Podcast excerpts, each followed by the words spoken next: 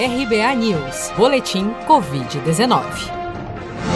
Dados das secretarias de saúde de todo o país, totalizados na noite deste domingo, 8 de novembro, apontam que 5.664.115 brasileiros já contraíram a Covid-19. Ainda segundo as secretarias de saúde dos estados, o Brasil já soma 162.397 mortes provocadas pela Covid-19 desde o dia 16 de março, quando foi registrada a primeira vítima fatal da doença no país.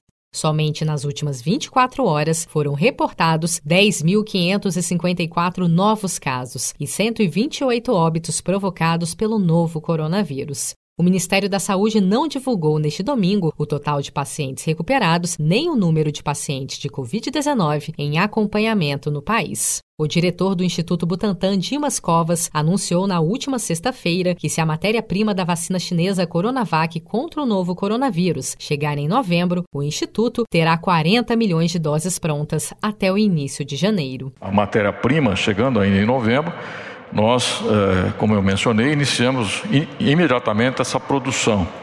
E vamos eh, tentar agilizar ao máximo essa produção para termos as 40 milhões de doses que serão produzidas aqui no Butantan prontas até janeiro, até o começo de janeiro. Segundo Dimas Covas, os dados sobre a eficácia da vacina chinesa Coronavac contra o novo coronavírus podem sair a qualquer momento, mas destaca que mesmo após a conclusão da fase final de testes da vacina, a sua aplicação em massa dependerá ainda do registro do imunizante na Anvisa.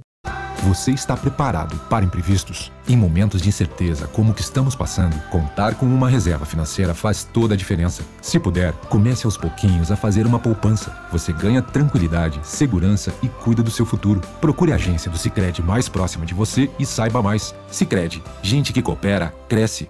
Com produção de Felipe Andrade de Brasília, Daniele Vaz.